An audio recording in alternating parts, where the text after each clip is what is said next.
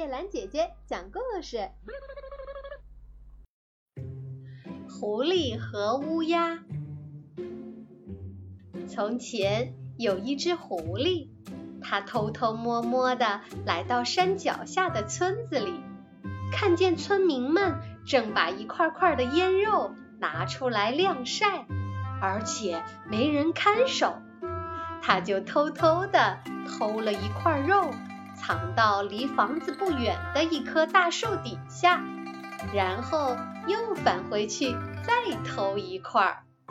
停在树枝上的一只乌鸦亲眼看到狐狸所做的一切，就飞了下来，把那块肉叼到树上去吃了。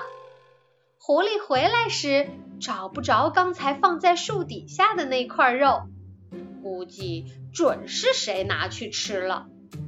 正在这时，乌鸦在树上吃肉，落下了些碎肉渣子，被狐狸发现了。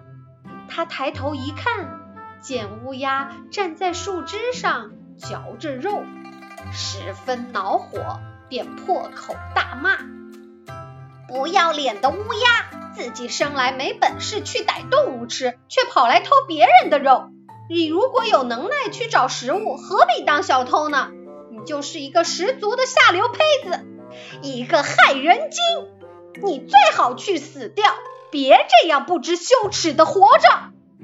乌鸦听了，反过来对狐狸说：“如果是这样的话，你就应该先去死。为什么？”狐狸勃然大怒，高声问道。乌鸦哈哈大笑起来，回答说：“！”因为是你先偷别人的肉。